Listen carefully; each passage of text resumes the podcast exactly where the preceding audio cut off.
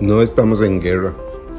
Indudablemente hemos recibido la gracia de Dios cuando se nos reveló el Evangelio, pero este acto de amor no fue posible porque Dios encontrara en nosotros algo mejor que lo que hay en otras personas. De hecho, la Biblia es clara cuando dice en 1 Corintios 1, 28 y 29, y lo vil y despreciado del mundo ha escogido Dios, lo que no es para anular lo que es, para que nadie se jacte delante de Dios.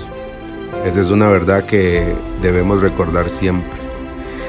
Digo esto porque el movimiento que Dios está iniciando con nosotros no debe entenderse como una guerra de los buenos contra los malos y mucho menos como los únicos que tenemos la verdad.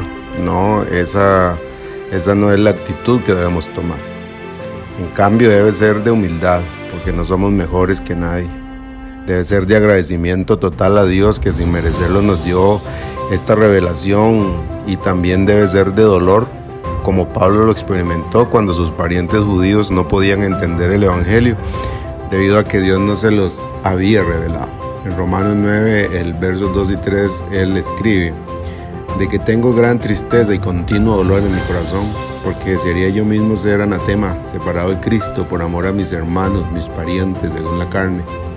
Puedo percibir en el corazón de Pablo el dolor al ver que hay personas a las que todavía no se les ha revelado Dios y debemos pedir por ellos, iniciando por nuestras familias.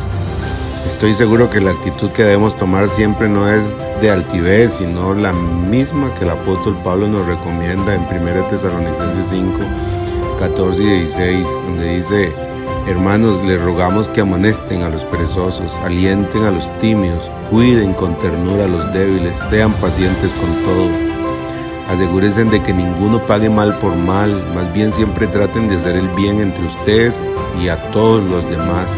Estén siempre alegres. Espero que el Espíritu de Dios produzca esto en nosotros. El que tiene oídos para oír, como dijo Jesús, que oiga.